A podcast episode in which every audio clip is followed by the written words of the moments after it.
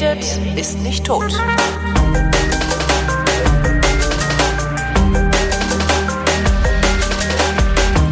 Willkommen zur guten alten Koproduktion zwischen DLF Nova und Vrindt. Hier ist der Geschichtsunterricht und zugeschaltet ist Matthias von Hellfeld aus Köln. Hallo Matthias. Ja, ich, ich wollte schon sagen, mit den immer jungen Teilnehmern. Mit den immer jungen alten traditionellen Takes. Also bald wird das sogar schon legendär werden hier, ich ja, sag's dir. Du. Le legendary, genau. Thema heute, Leonardo da Vinci. Ja. Mein Lieblingsthema. Maler erfindet dein Lieblingsthema? Ja, der ist großartig, der Typ. Echt? Ich weiß nur, der hat mal so eine Luftschraube erfunden, ne? Die natürlich nie geflogen ist, aber so vom Prinzip her. Ja. Was, was, was macht den denn zu deinem Lieblings? Äh, ja, weil, ja, pass auf, ich sag dir das. Es gibt, ähm, ich weiß natürlich jetzt im Moment den Autor des Buches nicht, aber es gibt ein kleines Taschenbuch, das jetzt in diesen Tagen erschienen ist, aus Anlass seines Todestages, ist 500. Ähm, das zeigt auf die 100 wichtigsten Erfindungen von diesen Menschen, die heute noch aktiv sind, auf Baustellen, in Flugzeugen, in Schiffen, in Autos, äh, in Kugelschreibern, was weiß ich wo. Ja? Mhm. Dieser Mann äh, ist das, was ich unter dem Begriff Universalgenie verstehe. Mhm. Der konnte in meinen Augen alles. Wahrscheinlich konnte er sich nicht die Schuhe zubinden. Vermutlich war er auch im sozialen Umgang schwierig. Und man weiß nicht so genau, ob er eher den Herren oder den Damen zugeneigt war oder vielleicht beides oder auch vielleicht gar nichts. Wie auch immer. Da war er möglicherweise etwas komplizierter als das, man, als das was man sich so vorstellt.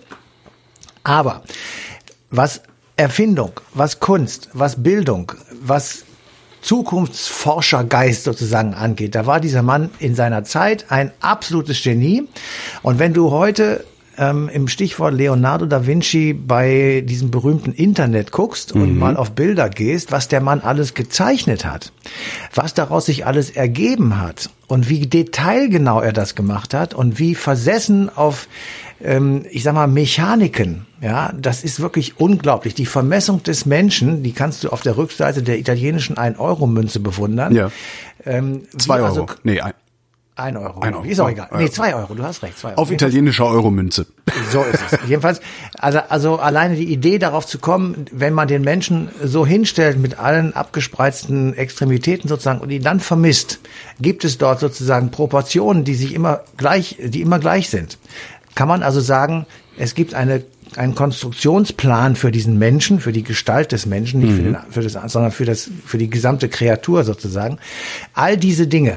Und ähm, wir reden ja nicht davon, dass der den Computer hatte oder dass er mal eben rasch nach Los Angeles fliegen kann, um im Silicon Valley nachzugucken. Nein, wir sind bei 1450 und ähm, die sitzen da in Florenz und reiten mit dem Esel und mit dem Pferd und äh, mit einer Kutsche möglicherweise äh, von mir aus nach Rom. Mhm. Aber der Horizont war sehr überschaubar. Am Schluss seines Lebens ist er nach Paris gefahren. Das war eine Weltreise. Also ähm, wir müssen, wenn wir diesen Mann äh, uns anschauen und wenn wir gucken, was er so gemacht hat, äh, natürlich beachten, in welch einer Zeit er gelebt hat. Und auch diese Zeit, das muss ich ehrlich gestehen, ist meine Lieblingszeit. Ähm, was in der Renaissance passiert und im Humanismus gedacht wird, das sind ja beides sozusagen Zwillingskinder, also sie gehören in die gleiche Zeit und sie haben auch einen gleichen Ursprung, ähm, ist tatsächlich der Eintritt des Menschen in die Moderne. Ja, also er verlässt das Mittelalter, das wird ja manchmal als dunkel und düster bezeichnet, was nicht so ganz stimmt, aber jedenfalls, wo bestimmte Dinge sehr festgefahren waren und wo bestimmte Dinge für Menschen möglich oder eben nicht möglich waren. Und all dieses wird aufgebrochen durch diese Ideen und die Kunst und die Wissenschaft während der Renaissance und während des Humanismus. Wenn du sagst äh, Universalgelehrter, ähm, das war wahrscheinlich vergleichsweise einfach in der Renaissance noch Universalgelehrter zu sein. Ähm, Denkst du, sowas gibt's heute noch mal? Also wird, wird das heute ja, noch mal? Das ist eine Frage, die die ist natürlich auch äh, völlig berechtigt. Die habe ich mir auch überlegt. Ich kenne jetzt keinen, aber das ist so. Es gibt manchmal so Menschen, die triffst du oder hörst von ihnen oder liest von ihnen, die irgendwie über alles Vernünftiges zu sagen haben.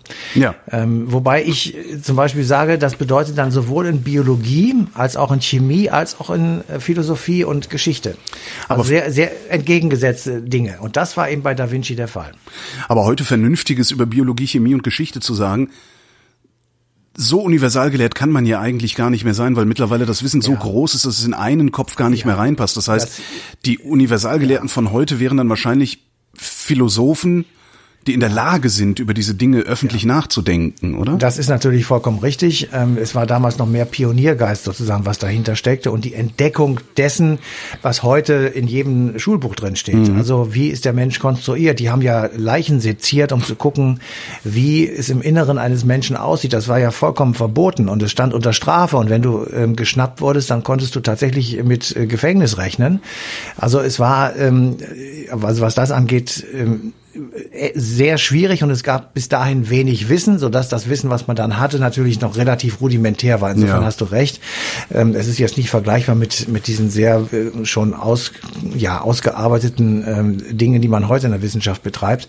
Aber trotzdem, wenn wir zurückblicken und sagen, wo sind so Abschnitte im, im Menschen in der Entwicklung der Menschheit, dann ist eben diese Renaissance der Beginn der Moderne. Man kann da sagen ungefähr 1500. Also das kann man jetzt nicht auf den Tag genau, aber so ungefähr 1500. Da passieren mehrere Dinge, die unter anderem natürlich auch Da Vinci und anderen in der Renaissance sehr geholfen haben. Zwei sind sicher die wichtigsten. Das eine ist äh, der Buchdruck, äh, mhm. der ja schon vor vielen Jahrhunderten in China mal entdeckt wurde, aber hier. Warum ist, ist der eigentlich nie zu uns gekommen? Ich meine, ja, über die Seidenstraße ist, ähm, oder weiß der Geier? Ja, das, das kann ich dir auch nicht so genau sagen. Es ist natürlich schon, es ist geschrieben und auch schon so ein bisschen gedruckt, aber nicht gebunden worden. Das ist das Neue eigentlich. Der, der Buchdruck ist eins mit beweglichen Lettern. Ja, dass ja. du, also du, du hattest einen ganzen Satz von Buchstaben und die konntest du halt hintereinander weg immer wieder in einer anderen Reihenfolge, also mit anderen Wörtern äh, dann hintereinander setzen in einer bestimmten Schematik, dass das gerade und sauber aussieht. Aber der, der zweite Knaller war eben, dass das auch gebunden und, und, und halten konnte, dass man mhm. das tatsächlich sozusagen mehrere Seiten, sage ich jetzt einfach mal, in einem Buch äh, packen konnte, um es dann als Buch tatsächlich zu verschicken oder auch zu lesen. Ist, das ist, war das eine. Ganz kurz noch. Und das zweite ist, oh, also der Buchdruck alleine würde auch nichts gebracht haben. Das zweite war das Postwesen. Mm, Ton und Taxis. Ja? Ja, das war also erst noch nur Turn und später ah. Taxis. Beide kamen, also das Taxis kam später dazu. Das sind dann zwei Familien.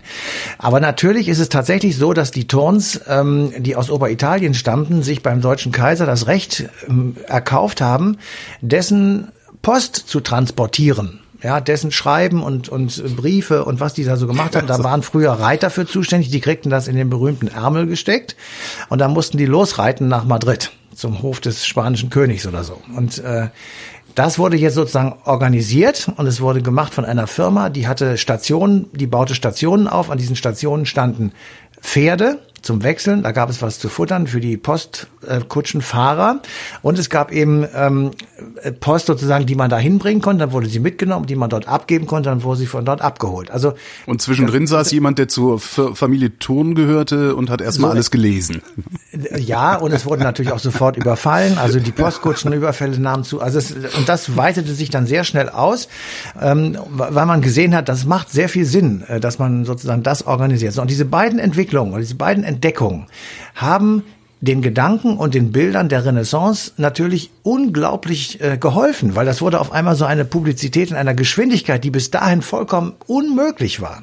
Es war nicht möglich, ein Papier, das man, äh, sagen wir mal, in Paris beschrieben hat, innerhalb von 24 Stunden äh, bis nach Avignon zu bringen, um mhm. mal in Frankreich zu bleiben. Das ging nicht. Das musste, das, das war technisch und praktisch nicht möglich. Und damit, äh, nachdem das möglich war, haben sich die Gedanken blitzartig verbreitet.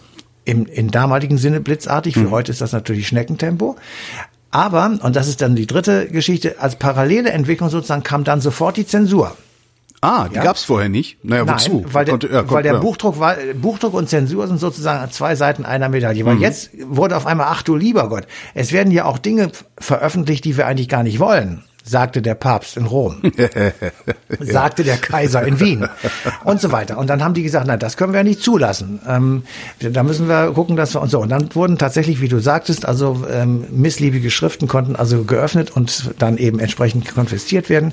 Es sind äh, gibt Listen, wo also drin steht, was alles ähm, unterdrückt wurde und nicht weitergeleitet wurde. Das ist also ganz aufschlussreich zu gucken, wie viele ähm, Texte zum Beispiel in Dateien waren, wie viele in Deutsch und wie viele äh, in arabischer oder anderer Schrift und äh, wie viel sozusagen davon auch schon an fremden Einflüssen gleich rausgefiltert wurde und so weiter. Also es ist eine, eine ähm, sehr interessante Zeit, sagen wir es mal ganz vorsichtig so. Hat das eigentlich, also natürlich letztlich nicht, aber hat das eigentlich damals funktioniert mit der Zensur? Also weil selbst selbst in solchen ähm, ja hochmodernen Überwachungsstaaten wie ja dem gesamten Ostblock letztendlich hat die Zensur nicht richtig funktioniert. Stichwort Samistat.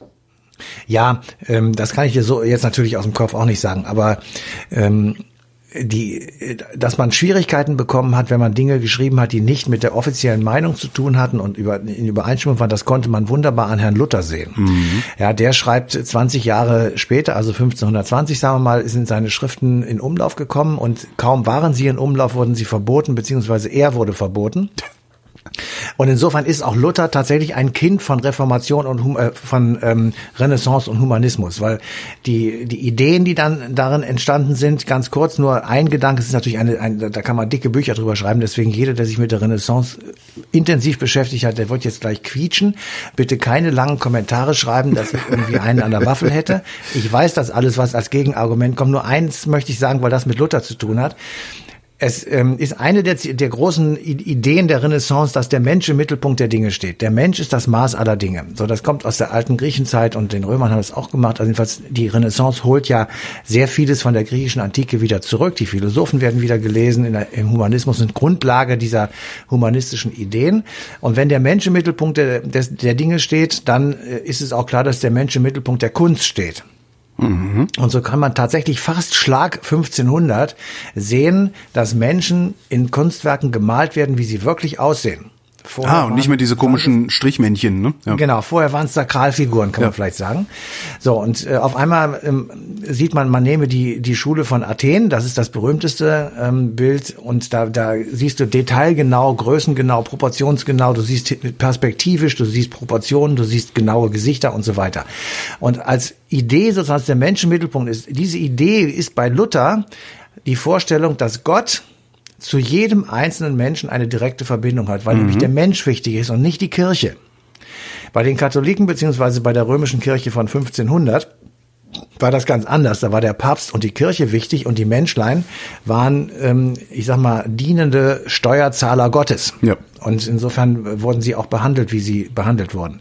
Und das macht den, den großen Unterschied auf. Aber das hat jetzt erstmal nichts mit Leonardo da Vinci zu tun, über den wir ja eigentlich reden wollen. Ich wollte nur sagen, die Zeit, in der er äh, malt und seine Skulpturen schafft, ist eine unglaublich aufwühlende, großartige, modernisierende und aus dem Dunklen ins Helle bringende Zeit. Und dazu, und das ist ein letzter Gedanke, der allgemein ist, haben wir es Menschen aus, ich sag mal, muslimischer Gegend zu verdanken, nämlich aus Konstantinopel, dem heutigen Istanbul, dass sie uns unglaublich darin weitergebracht haben, weil nämlich Folgendes passiert ist, 1453.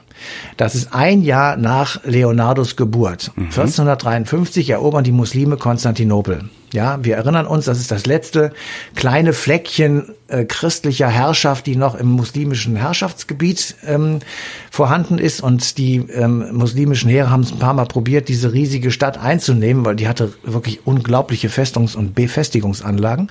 1453 gelingt das und sehr viele äh, Forscher, Wissenschaftler, Gelehrte, Theologen, Philosophen, all diese Menschen, die in Konstantinopel Wissenschaft betrieben haben und, und sich philosophisch weitergebildet haben, müssen fliehen. Ah. Und sie fliehen alle nach Florenz und Rom. Okay. Ja, und dort treffen sie sozusagen auf Geistesbrüder. Mhm die im Grunde genommen dasselbe machen wie Sie, nämlich nach einem Ausweg zu suchen aus dem Dilemma, das man so im Mittelalter schon auch sehen kann. Also du hast eine unendliche Aneinanderreihung von Kriegen, du hast himmelschreiende Ungerechtigkeiten, du hast sozusagen die gequälte Kreatur, die irgendwo am Ende der Verwertungskette hockt ja. und äh, hin und äh, Verschiebemasse ist von irgendwelchen Königen, Päpsten, Fürsten, sonst welchen Leuten, die im Grunde genommen äh, Geopolitik betreiben.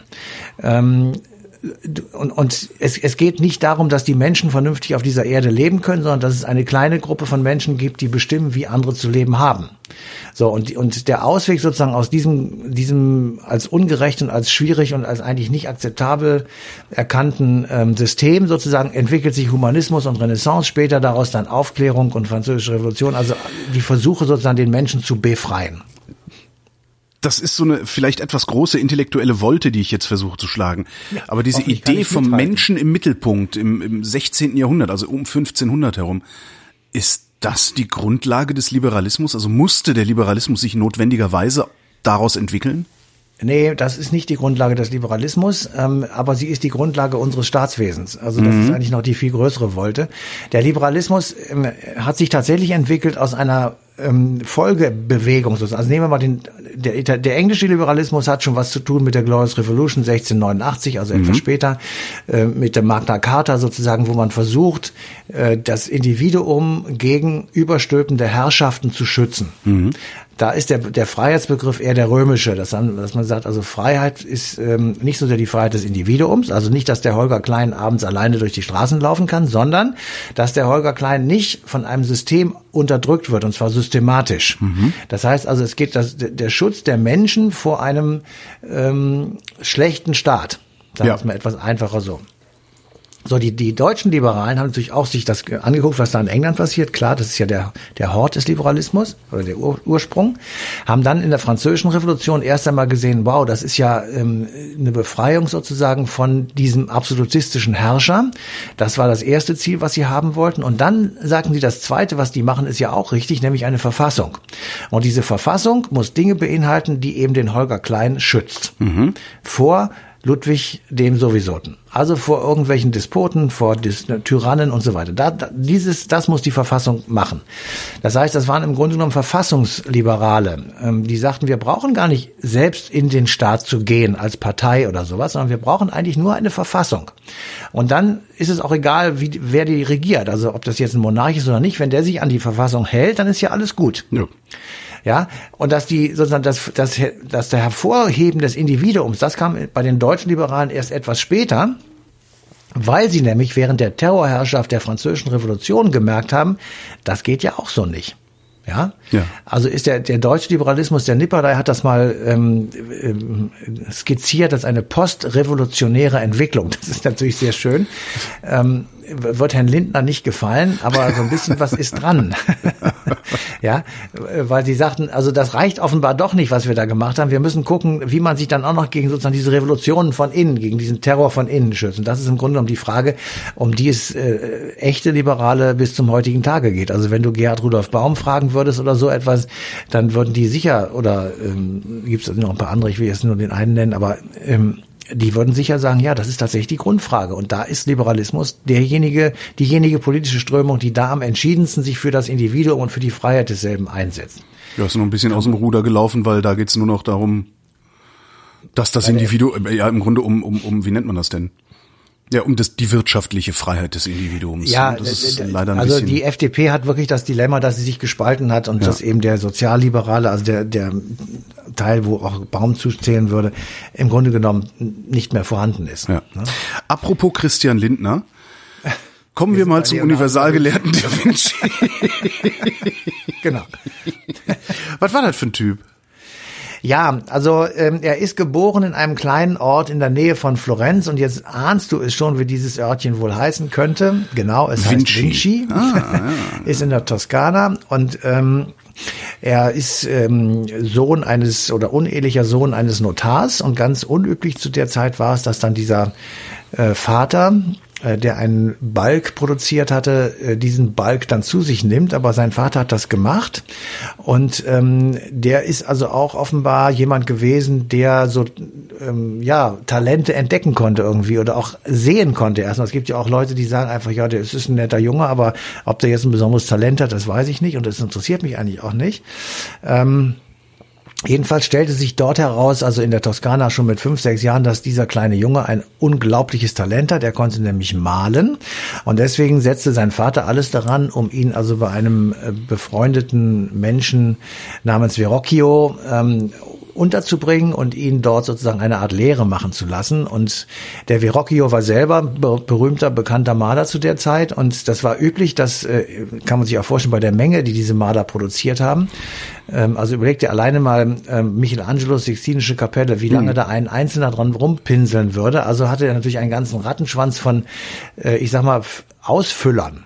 Ja, also das ist das, was man Schule nennt. Ne? Genau, er hat ja. eine Schule gehabt und äh, da waren halt viele sehr bestimmt auch sehr talentierte und großartige Maler, äh, die dann sozusagen nach der nach der Blaupause ihres Herrn und Meisters ähm, halt das Bild zu Ende gemalt haben oder ausgemalt haben. Und davon war eben einer Da Vinci, Leonardo. Und ähm, eines dieser Bilder ähm, von Verrocchio ist ein Gemälde über die Taufe Christi. Und in diesem, an diesem Bild war äh, Leonardo beschäftigt, beteiligt. Und der hat ganz, ohne dass er jemanden gefragt hat, in dieses Bild zwei kleine kniende Engelsfiguren hineingemalt. Und ähm, die Leute haben das gesehen, haben gesagt, sowas Schönes und sowas Tolles und sowas Perfektes hätten sie noch nie gesehen. Ja, und da reden wir vom Jahr 1477 und ähm, dieses Bild war auch fast so das Ende seiner Lehrzeit. Und weil er da eben schon in dieser Schule so ein bisschen berühmt geworden ist und man gedacht hat, boah, da ist aber so ein kleiner Maler, äh, Pinsler sozusagen, der aber wirklich was kann, also kriegte er schon erste Aufträge von berühmten Persönlichkeiten und ansonsten, wenn es nicht berühmte Persönlichkeiten wie zum Beispiel die Medici in Florenz oder so waren, dann war es der Papst beziehungsweise die Kirche, die diese Aufträge verteilt mhm. hat. Und ähm, das Schöne daran ist, das können wir heute mit Genugtuung und mit einem gewissen Grinsen im Gesicht sagen, ähm, die Maler, die die Kirche, die Künstler, die die Kirche beschäftigt hat, waren Teil einer Bewegung, die die Kirche in Frage gestellt hat, die gesagt hat, ist es denn wirklich richtig, dass wir einen Papst und eine so gewaltige und mächtige Kirche haben, wenn wir doch sagen, dass der Mensch im Mittelpunkt der Dinge steht und wir eigentlich nur eine Verbindung zu Gott direkt haben, wie es Luther gesagt hat. Mhm. So, und diese Gedanken sind natürlich total konträr gewesen zum Papst und zum Papsttum und zur römischen Kirche. Haben die diese Gedanken denn in ihre von der Kirche bezahlten Werke eingearbeitet? Ja, das ist eine sehr schöne Frage. Ich mache jetzt einen kleinen Exkurs zu Michelangelo. Das ist nämlich mein zweiter Lieblingskünstler. ja, der finde ich auch super. Ähm, auf dessen Spuren bin ich mal in Florenz gewesen. Das ist wirklich unfassbar, was, also was man da sieht und wie man auch, ähm, wenn man in einem Museum ist, das sich mit ihm beschäftigt, das ist in Florenz, dann äh, sieht man, wie der auch uns sozusagen über bestimmte Werkschritte äh, mitteilt, sozusagen, wie der Mensch und die Natur zusammenhängen und wie, wie sie selber darauf gekommen sind. So, und es gibt jetzt Leute, die sagen, ähm, und jeder, der uns jetzt zuhört, wer in Rom ist, muss, ja, doppelt unterstrichen, muss, fett geschrieben, kursiv, äh, das Vatikanische Museum besuchen. Sir, ja, Sir. Sir, yes, Sir. Und am Ende des Vatikanischen Museums steht man in der Sixtinischen Kapelle. Mhm. Dort setzt man sich hin, beziehungsweise bleibt in der Mitte stehen, reckt den Hals in die Höhe und schaut sich das an. Und da gibt es eben Leute, die gesagt haben, wenn man sich genau anschaut, dann gibt es dort drei Stellen, in denen die Künstler uns sagen wollen, dass die Kirche einen an der Waffel hat. Das, die erste Stelle ist, äh, wir erinnern uns alle, der Gott gibt Adam den Finger. Jo. Und damit entsteht sozusagen menschliches Leben. Und der Gott kommt in einem roten Umhang daher gesegelt. Da sitzen kleine Puttenengelchens drin und er kommt also mit zerzausten Haaren, kommt er also heruntergefahren vom Himmel und gibt Adam den Finger. Und der Lappen, auf dem er sitzt, also das rote Tuch, hat exakt die medizinischen Ausmaße unseres Gehirnlappens. Das ist das eine. Das Aha. zweite ist, es gibt ähm, einen, äh, eine Darstellung, äh, ich weiß jetzt gar nicht genau von wem, ich glaube auch von Adam. Äh, da muss mich Michelangelo dann aber doch auch schon mal einen Kopf von irgendjemandem aufgemeißelt haben. Um Natürlich, haben okay. sie ja gemacht. Die ja, haben, stimmt, hast die, erzählt. haben Leichen ja, seziert, ja. habe ich ja gesagt. Also die, die haben Leichen seziert, um zu gucken, wie es darunter aussieht. Das mhm. ist der Grund, das ist die, die, die Ursache sozusagen. So, und das Zweite, wo, wo die Leute sagen, ähm, äh, guck mal hier, da will er uns was mitteilen, ist ähm, eine Untersicht oder eine Sicht von, von schräg unten ähm, auf den Hals, ich glaube von Adam, ich bin mir nicht sicher, es kann auch von Petrus oder irgendwie jedenfalls eine, eine biblische Figur. So, und dieser Hals und die äh, darin befindliche Luftröhre von unten betrachtet ist überdimensional und falsch proportioniert gemalt. Mhm. Also so eine Luftröhre hat ein, eine Giraffe vielleicht, aber kein Mensch. Und dann sagt alles, also der hat so exakt gemalt und das war alles, das, dass der da so einen Bock reinbaut, das wollen wir nicht glauben. Und dann haben sie überlegt und gesagt, wisst ihr, was das ist? Das sieht genau so aus wie die Verbindung des Gehirns zum Rückenmark. Da gibt es jetzt einen medizinischen mhm. Begriff zu, weiß ich nicht. So, diese beiden Dinge kann man also in der Sixtinischen Kapelle, von, kann man auch im Netz finden. Also jeder, der das nachgucken will, kann das gerne tun. Ähm, und da, da kann man jetzt Verschwörungstheorien draus machen. Das ist das eine. Und das zweite ist, wir können aber auch sagen einfach, okay, der Michelangelo, der im Clinch mit den Päpsten lag, hat uns über diese beiden Teile mitteilen wollen, es, ihr müsst das nicht glauben, es reicht der Verstand.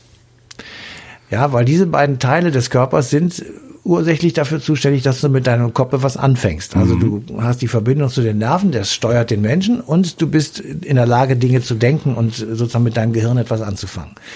Du musst nicht glauben, das heißt, du brauchst eigentlich gar keine Kirche sondern es reicht, wenn du es verstehst. Und wenn du mit dem Verstand dran gehst, dann sagst du, gut, es ist oben, gibt es einen Gott, aber was soll das mit der Kirche? Wer hat hier, was soll das? Ja. So. Und wenn das wirklich so gewesen sein sollte, was ich natürlich nur, ich sag mal, im Konjunktiv alles sagen kann, dann wäre dieses Teil ja so genial, weil er dann ins Zentrum der Christenheit ein Bild gemalt hat, dass das, dass genau diese Christenheit, so wie sie damals organisiert war, hundertprozentig in Frage stellt. Mhm. Du sagtest, es gäbe drei Hinweise, das waren jetzt nur Das zwei. Äh, das dritte habe ich vergessen. Ja, es geht hier ja auch nicht um Michelangelo und die Sixtinische Kapelle, sondern um Leonardo da Vinci. So ist es. Wie kommt man da jetzt wieder hin? Ja, weil das zweite, was diese, also der Mann hat wirklich hervorragende Bilder gemalt. Das eine Bild, das wir alle kennen, ist die Mona Lisa. Man weiß nicht so genau, ist es ein Junge, ist es ein Mädchen, das da gebaut wird, äh, gemalt wird. Äh, man weiß nicht, war der schwul oder war er nicht schwul? Hat er also da sozusagen ein, uns etwas mit über sich mitteilen wollen. Und wenn man sich das Bild ganz genau anguckt, was natürlich die die ähm, großen Experten, ähm, die, der ich ja wirklich nicht bin, was die Kunstgeschichte angeht, gemacht haben, dann sieht man, das Bild hat zwei Gesichtshälften. Das eine ist anheimelnd und lächelt uns so ein bisschen an, das andere ist sehr abweisend. Und dadurch kommt ein Ausdruck zustande, der uns völlig verwirrt. Also wenn du in, das muss man wirklich auch, wenn jemand nach Paris fährt, muss er unbedingt in den Louvre, dick unterstrichen, groß geschrieben, fett und kursiv, äh, und dort sich die Mona Lisa anschauen. Das ist nicht so einfach, weil da immer ein Riesenpulk von Menschen drumherum stehen, weil eben alle sagen, das ist das geilste Bild, was ich mir je angucken kann. Und das stimmt. Weil nämlich das Irre an diesem Teil ist, du kannst um das Bild herumgehen und diese Tante sieht dich immer an. Und man weiß nicht, wie er das hingekriegt hat. Es ist ein kleiner Silberblick äh, festzustellen, der Mona Lisa. Ähm, und dieses, dieses, diese zweigeteilten Gesichtshälften, ähm, die, Na, es sind keine zweigeteilten Gesichter, sondern ich, ich, ich gucke mir das gerade ähm, ja, als, als, als, als Bild im Netz an. Und zwar auf dem Smartphone. Es sind ja gar nicht zwei äh, Gesichtshälften. Also es ist ja keine, nicht in der Mitte geteiltes Gesicht, sondern wenn du Nein. aus der einen Richtung guckst, guckt sie dich anders an, als wenn du aus der anderen Richtung guckst. aber sie guckt dich beides mal an. ja, das ist richtig. Das ist wirklich Das ein Phänomen. Ja, genau. Das ist ein Phänomen. Ähm, Und wenn du von das- links drauf guckst, sieht sie unfreundlicher aus, als wenn du von Ja. rechts drauf guckst. Die linke, die linke Gesichtshälfte ist ist, die, die so ein bisschen ernst ist und die, die einfach äh, eher auch männliche Züge hat. Und die rechte, also vom Betrachter aus gesehen, die rechte Gesichtshälfte ist eben ähm, etwas sanfter, etwas weicher, vielleicht etwas fraulicher. Ähm, ich werde sich dies Jahr 50 und ich habe das bisher noch nie gesehen und mir hat's noch nie jemand erzählt. ist ja ein Ding. Ja, siehst du mal, deswegen machen wir das ja was, hier. ne? Ja, ja. Man weiß auch nicht so genau, warum hat er diesen Hintergrund gemacht. Ähm, war, das ist so auch, man weiß gar nicht, was das eigentlich soll. Ähm, und man weiß hauptsächlich auch gar nicht, der hat das ja hundertmal überpinselt. Ja, das ist ja ein, ein Werk, das lange gedauert hat, bis es fertig war. Ähm, und äh, am Schluss kommt dieses dabei raus und äh, man denkt sich, das ist wirklich faszinierend. Ich muss das wirklich sagen. Ich habe in vielen Museen dieser Welt gestanden und mir gewaltige Schinken angeguckt von Raphael und Tizian und was weiß ich nicht alles ähm, mit auch großartigen Dingen drin. Also wann zum Beispiel zum ersten Mal hat einer ein Bild gemalt, hat als allererstes in die genaue Mitte des Bildes ja, also genau der, der Mitte, da hat er einen Punkt hingemalt und hat alles, was er gemalt hat, auf diesen einen Punkt konzentriert. Und auf einmal entsteht Tiefe. Ja, Fluchtpunkt. Hm? Ja, ja, Fluchtpunkt. Äh, aber wenn du das zum ersten Mal machst, dann sehen die Leute, boah, was ist das denn? Ja. Ja. So, weil du musst ja immer bedenken, bevor das diese Bilder entstanden, hat das noch niemals jemand gesehen. Die hatten immer nur zweidimensionale Kann man Bilder. sich heute überhaupt nicht mehr vorstellen, ja, sowas, oder? Das kann man auch nicht. Aber das ist eben diese Sensation an den Leuten, Ja. dass die das damals, überleg dir doch mal, der war ja nicht alleine, da war Raphael Tizian, da war Dürer, ja? Ja. Wenn du dir den Hasen vom Dürer anguckst, da denkst du, der läuft gleich los. ja. So echt sieht der aus. Oder die betenden Hände. Mhm, Das ist, ich verstehe überhaupt nicht, wie die das hingekriegt haben. Ja? Naja, Fotorealismus, ne? Heutzutage kann man das. Also heutzutage ist es halt auch irgendwie, ja, das, das, das ist halt heutzutage trivial, Fotorealismus. Aber wenn man das zum ersten Mal sieht, ich bin mal gespannt, ob's, ich weiß gar nicht, gibt's heute auch sowas, eine Technologie, die so unerhört ist, dass sie uns völlig aus der Bahn wirft? Eigentlich nicht, Ja, oder? natürlich, natürlich. Also als das Internet anfing und flächendeckend war, dann hat es uns auch aus der Bahn geworfen. Das merkst du doch jetzt. Ähm, Na, wir merken es noch nicht. Ne? Ich habe irgendwann mal Ja, gesagt, gut, wir befinden uns mit diesem Internet mittendrin in einer Revolution, die so unfassbar groß Ja. ist, dass wir deren Ränder nicht erkennen können und darum gar nicht mitkriegen, dass es eine ist. Ja. Ja, aber genau so war das damals Ja. auch. Die Leute haben nicht, was, die haben das natürlich nicht gewusst, was da gerade passiert. Sie haben diese Bilder sich, sich angeschaut und haben gesagt, boah, ist das geil. So sehe ich aus. Ja. ja? Das, es gab auch keine Spiegel in dem Sinne. Ja, also dass du sozusagen, dass in jedem Haushalt 30 Spiegel hängen, wo man sich selber sieht. Man, man sah nur die anderen immer. Auf einmal sah man sich selber und hat gesagt, boah, diese schrumpelige Haut, die habe ich auch.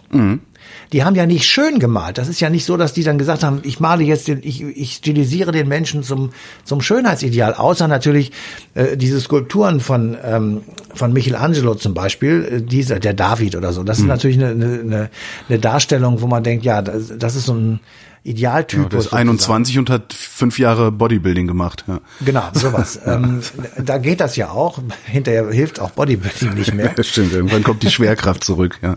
Leider, leider. Jedenfalls, ähm, also die ähm, und deswegen sage ich ja, das, was da in, äh, äh, stattgefunden hat, also sagen wir um das Jahr 1500 herum, ist eine totale Weltsensation, weil eben mit einem Mal sich das alles Bahn bricht und danach ist nichts mehr wie vorher. Ja, nach Luther ist die Welt eine andere als vor ihm. Ähm, nach der Erfindung des Buchdruckes ist die Welt eine andere als vor ihr und so weiter. Und das hat alles zu einer gleichen, überlegt dir mal, da wurde Amerika entdeckt. Da ging der, der Seeweg nach Indien. Das war alles 1492, 93. Das war alles um diese Zeit herum. Da wurden, da wurden die, ähm, die Kanonen sozusagen in die, in die, ins Kriegsgeschehen eingezogen. Da war Maximilian, der hat den Beinamen der letzte Ritter und der erste Kanonier. Das ist so sein Spitzname. Also das ist eine totale Veränderung von, auf allen Gebieten. Gibt es Theorien, die beschreiben, warum das genau in diesem Moment, also historisch gesehen ist das ja ein Moment, diese 50, 100 Jahre, wenn überhaupt, warum das genau in diesem Moment stattgefunden hat? Naja, du musst natürlich immer, äh, du musst die Talente am, zur gleichen Zeit da haben. Das ist natürlich eine, eine Situation, die es nicht so oft gibt, dass du so viele, so tolle Leute da hast, die also das alles machen können, wovon wir hier gerade reden. Ähm, du musst natürlich ähm, eine entsprechende gesellschaftliche Situation haben, die, äh, ich sag mal, die sozusagen die Parameter von Revolutionen haben. Ähm, das gibt es öfters in der Geschichte, dass bestimmte Dinge einfach zusammenkommen und man dann sagt so, jetzt ist die, der Apfel reif, jetzt fällt er runter. Das, da gibt es verschiedene Dinge, die dazu beitragen müssen. Eins alleine reicht immer nicht. Ja. Also Leonardo alleine hätte, wäre natürlich auch ein berühmter Künstler geworden, keine Frage. Ja, aber er warum kulminiert das da? Also das finde ich doch sehr faszinierend. Es hätte auch 100 Jahre vorher oder 100 Jahre danach sein Nee, können. Warum- wahrscheinlich nicht, weil also 100 Jahre vorher, gehen wir einfach mal zurück, dann bist du bei 1380 oder sowas. Mhm. Ähm, da ist, da hat gerade die Pest äh, Europa f- halb vernichtet. Da waren, das sind 25 Mil- oder sagen wir mal 50 Prozent der Bevölkerung Europas sollen dabei zugrunde gegangen sein. Ähm, das, das macht Schäden, äh, die sind mit einer Generation nicht wieder gut zu machen. Das, Das heißt, wir brauchen, wir brauchen also eine längere Wohlstands- und Nee, Friedensphase. Wohl, nee, nee, Wohlstand auch nicht, sondern du, aber es gibt bestimmte Phasen, die es ausschließen, dass so etwas passiert, weil Okay. die Menschen keine Zeit dazu haben, sich damit zu beschäftigen. Also bis zu den vitruvianischen Menschen, äh, ja, das ist dieser von, von Leonardo vermessene, bis du den sozusagen äh, kreiert hast, da brauchst du Ruhe, da brauchst du Geld, damit du nicht Not hast, da musst du einfach in einer Situation dich befinden, die das dir ermöglicht. So, und die hast du nicht, wenn Pest und äh, Kriege in großem Maße herrschen.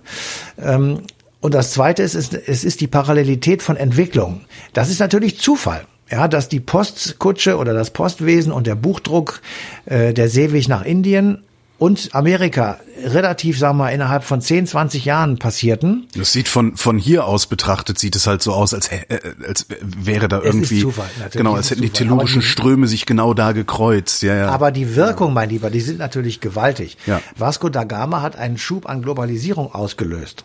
Den Ja? sehen wir heute noch, ja. Ja, ja, das ist das gleiche, was also die Leute, die damals leben, haben das gleiche Problem wie wir, weil jetzt ist der Metallarbeiter aus Herne steht in Konkurrenz zu einem Metallarbeiter aus Indonesien, den er nicht kennt, mit dem er nichts am Hut hat, der ihm aber Konkurrent ist. Im Mittelalter, also 1500 herum, kamen auf einmal die Gewürze aus Indien und die, die ähm, feinen Stöffe, Stöffchen und was da alles herkam. Innerhalb von sechs Wochen waren die am Start hier in Europa. Das war vorher viel länger. So, und auf einmal kriegten die das gleiche produzierten hier in Europa mit, wow, ähm, jetzt haben wir hier eine Konkurrenz, gegen die wir gar nicht antreten können, weil wir die gar nicht kennen.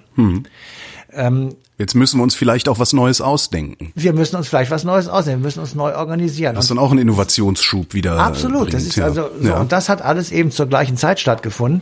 Und da gibt es sicherlich noch hundert andere Dinge, die auch dazu beigetragen haben. Eben zum Beispiel die Eroberung Konstantinopels, die einen ganzen ganzen Schwung von Wissenschaftlern und Künstlern ähm, aus diesem ähm, muslimischen Bereich sozusagen, die waren da zwar Christen in Konstantinopel, aber sie waren natürlich total beeinflusst von der muslimischen Kultur und vom Islam als Idee und von Menschen, die ähm, äh, mit ihnen zusammen Kontakt hatten und die eben diese diese ja diese Religion lebten und sie damit beeinflusst haben und die wiederum haben das zu uns gebracht und haben damit die Renaissance beeinflusst. Also es ist ein ein ein Zusammenkommen von sehr vielen Ereignissen, die eben äh, dann dazu geführt haben, dass so Jungs wie Leonardo oder ähm, Raphael und Tizian und so weiter uns diese geilen Bilder hinterlassen haben. Matthias von Hellfeld, vielen Dank. Bitteschön. Und euch danken wir für die Aufmerksamkeit und verweisen auf den 13. Mai 2019, denn da läuft die passende Ausgabe Eine Stunde History auf DLF Nova.